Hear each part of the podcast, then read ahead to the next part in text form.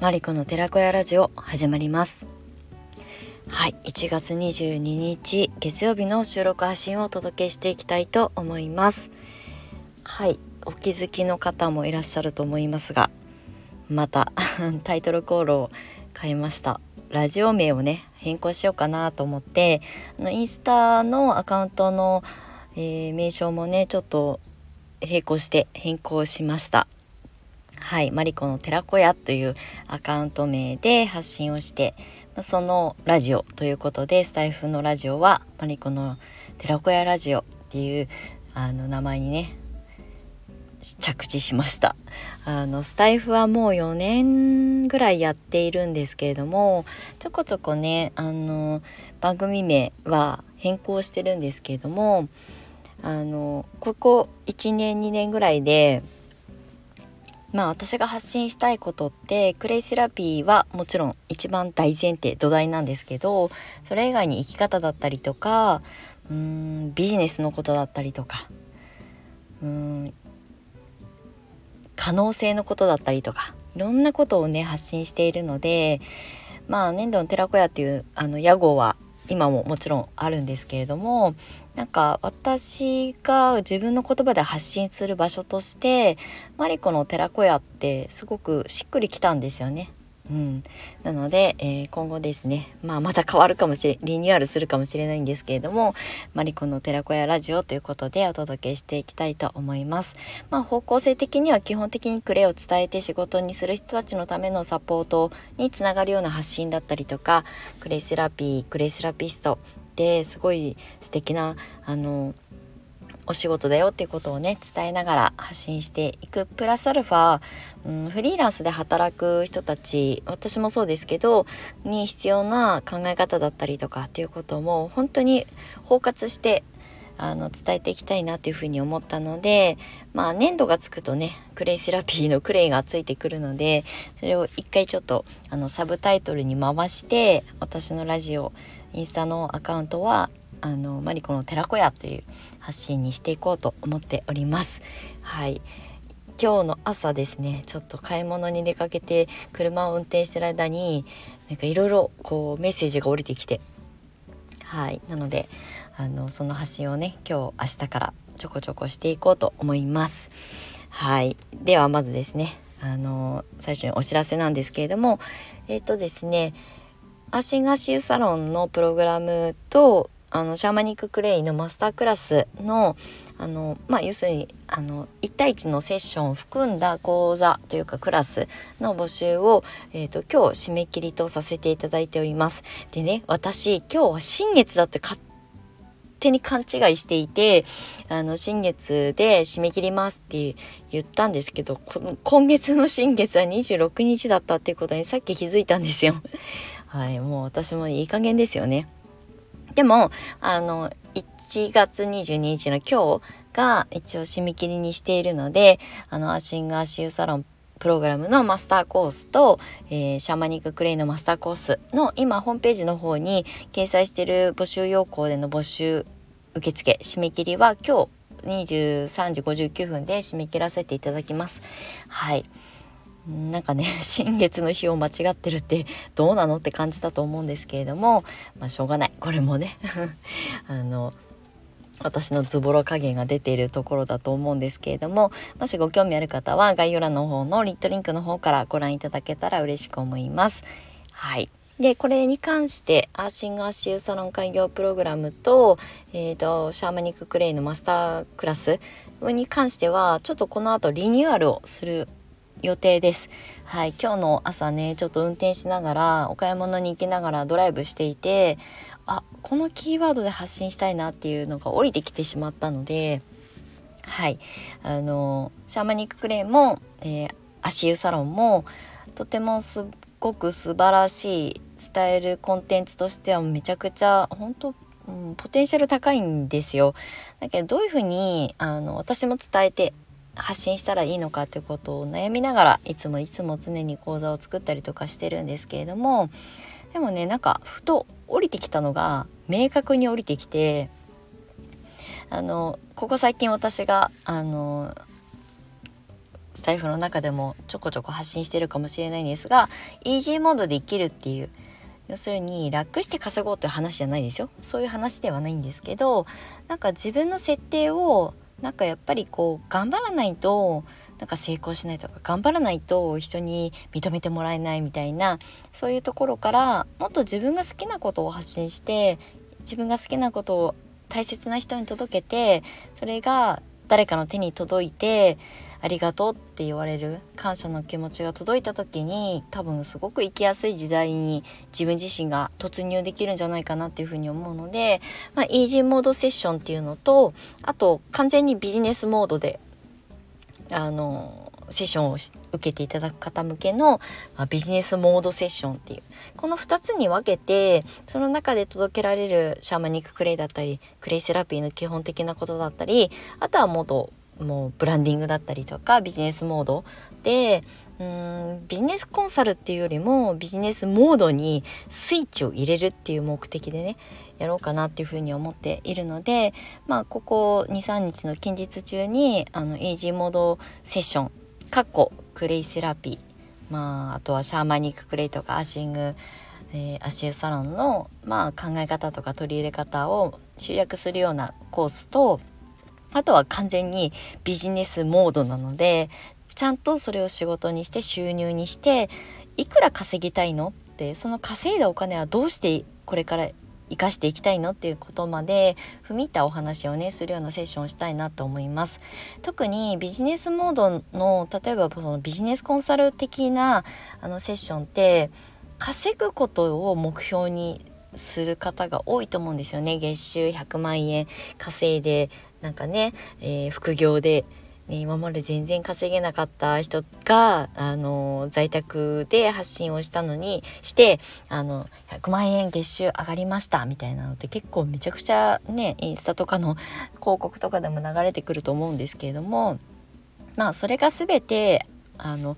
NG というか悪ではないんですけどじゃあそれを手にした時にその後どうするのってその例えば月収100万円を超すって普通の会社員で働いてたらなかなか難しいですよね。まあ業界によってはありますよ。トップセールスマンとか金融業界の人でそういう金額を稼いでる人まあ年収1,000万以上稼ぐような人はもちろんいますけどでも自分で一人で会社経営やってみたいな感覚で考えると100万円ってそんなに簡単に自分の自己発信だけではあで、えーと、継続的にねあの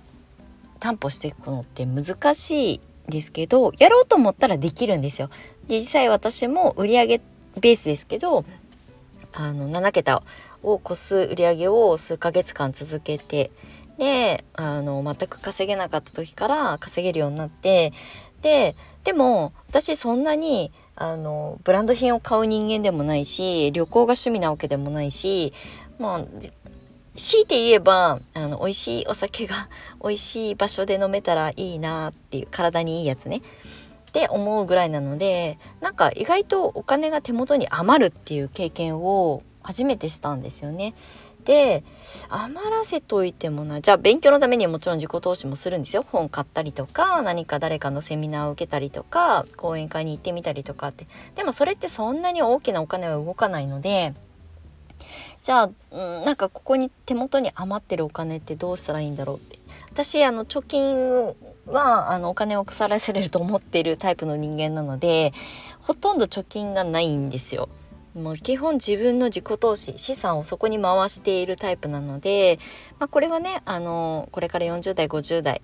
になって今40代ですけど50代60代になった時に自分が動けなく動けなくなった時のためにはもちろん自己投資してなんか資産運用しようとは思ってるんですけどでも30代40代のうちって自分が稼いだ分っていうのは基本的に全部自分に自己投資するって決めてたんですよね。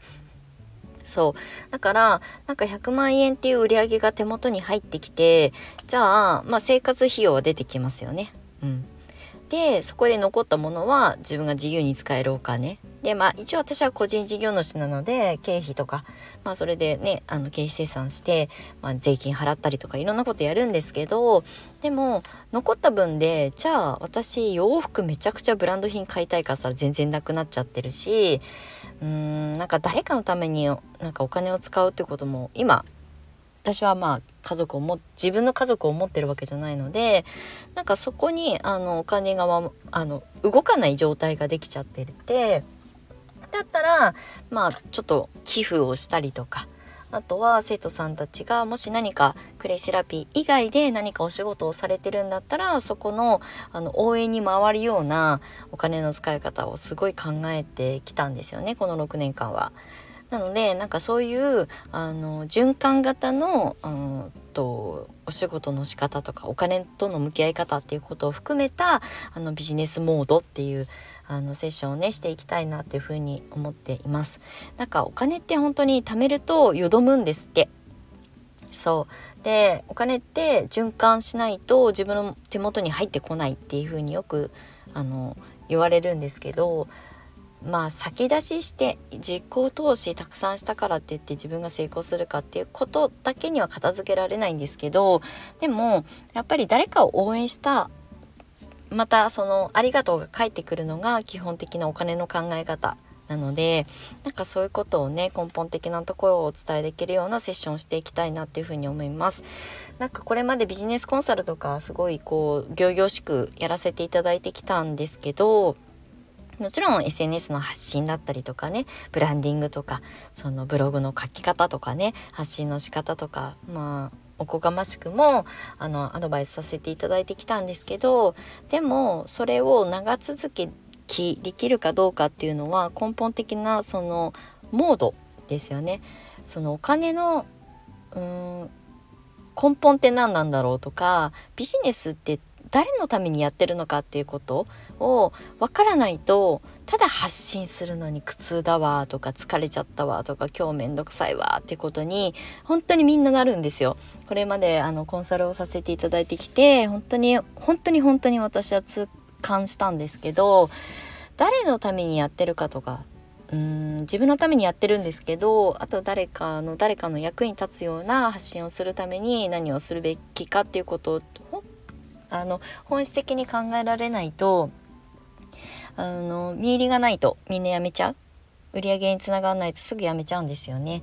でこれってそれはそれの選択で全然間違ってないし別にそれを否定するつもりはないんですけどなんでそうなるのかっていうことまで分析して今が私はあるのでやっぱりねあの人が喜んでくれることを先回りして考えるとかうん、お金はありがとうの対価だよって私は起業当初にあのお世話になったメンターの人にあの元アップルコンピュータージャパン 元アップルジャパン元アップルコンピュータージャパンの創業メンバーであるケリーさんっていうねすごい素敵な起業家の人に出会った時に「会社って何のためにあるか知ってる?」とか「お金って何であるか知ってる?」お金ってどうやって循環させていくか知ってるっていうふうに言われたことが聞かれたことがあって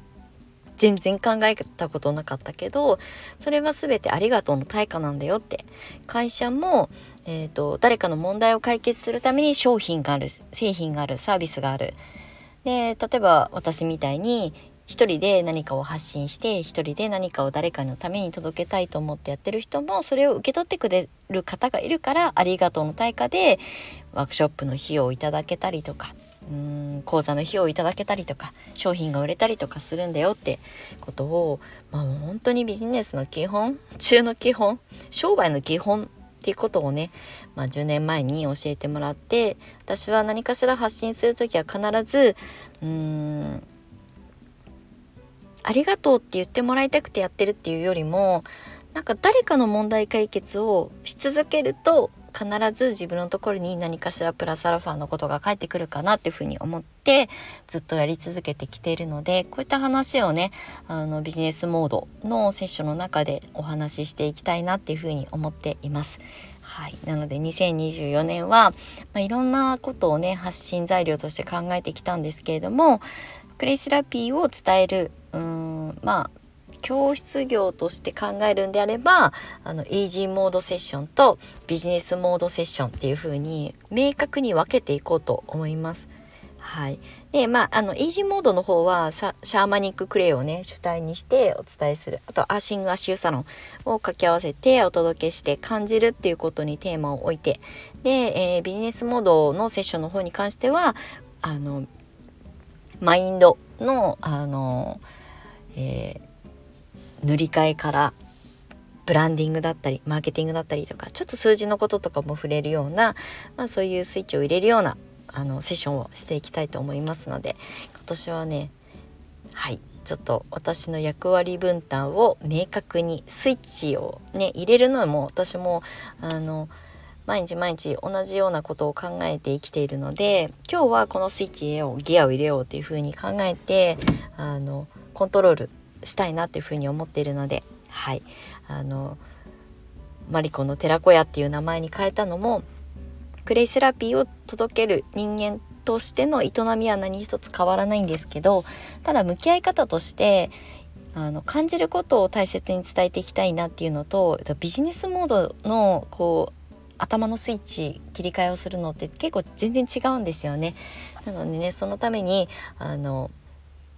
そういう切り分けに住み分けにしてみようかなっていうふうに思います。はい、えーと26日が 間違ってたんですけど26日が新月らしいのでそれまでにねあの、